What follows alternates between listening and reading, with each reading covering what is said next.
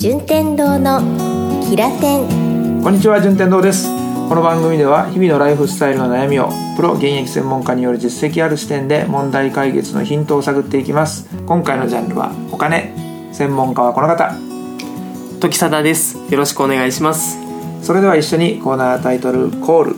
時貞学園。お金と保険の学び場。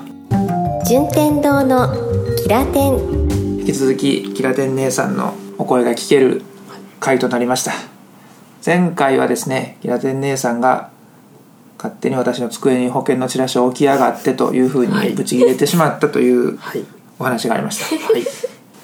ん 結局入った保険はどんなつながりで入ったのというか私はもう、えー家族がもともとね両親とかが入ってるじゃないですか。でその流れで同じところに、えー大学を卒業して就職するっていうタイミングの時に入ったのでもう営業されて入ったとかではそもそもがないんですよ。なうん、でも今の若い例えば大学卒業して初めてこの会社に入ってきたんだよっていうような職員なんかは結構みんな入ってないんですよ保険に、うんそもそも入ってない？そうそうそうそう、なのでそういう人をめがけてその営業のお姉さん方は来られてるのかなと思うんですけどね。なるほどなるほど。で結構まああの時間就業時間終わった後にちょっと2人で話をしたりみたいなところの姿をちらほら見かけるんでまあお姉さん方の成果もあらあるのかな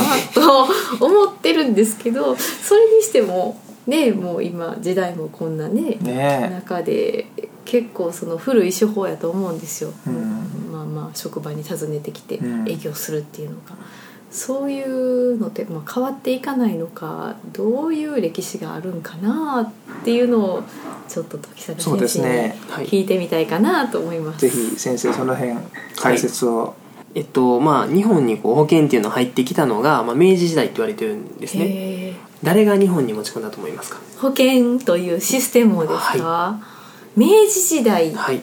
ペリーさん。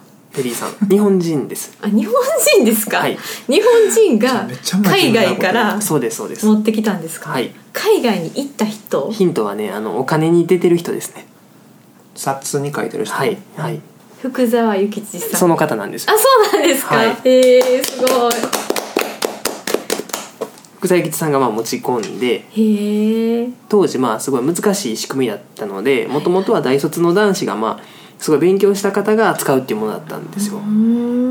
ただまあそのままこう時代が流れていく中で日本戦争がありました。はい。で日本は戦争で負けてしまって多くの若い男性が亡くなったんですで要はあの未亡人の方がたくさん出たんですよ。日本中に。はいはい。ご主人を戦争で亡くしてしまった。でもちっちゃな子供を残されて育てていけないっていう未亡人がたくさんできてはい。その人たちに仕事をあげ与えてあげないといけない。っうんうん。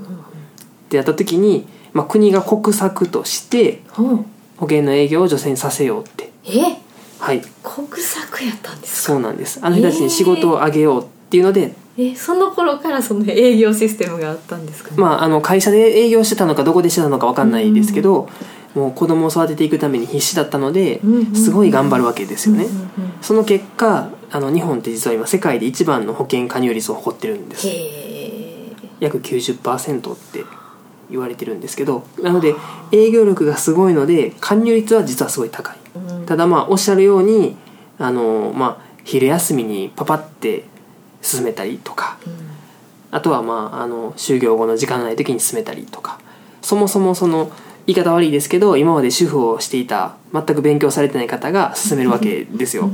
ってことはあの一人一人に合わせたものっていうのは基本的にできないのでパッケージのものを同じ商品をどんな方にも売っていくっていう仕組みによく丸くなってしまったっていうそんな背景があります。なるほど、はよくわかりましたね。はい。すごい。初めての知識でしたね。初めて聞きました。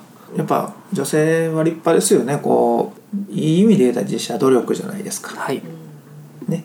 だからあの手段は問わない上で何とかして入り込もうというところのサバイバル力っていうのはやっぱ男性よりもその分は近い 力強い多分消防署とか警察署とかに営業に行ってはるお姉さん方は結構きらびやかな方とお聞きすることもありますし。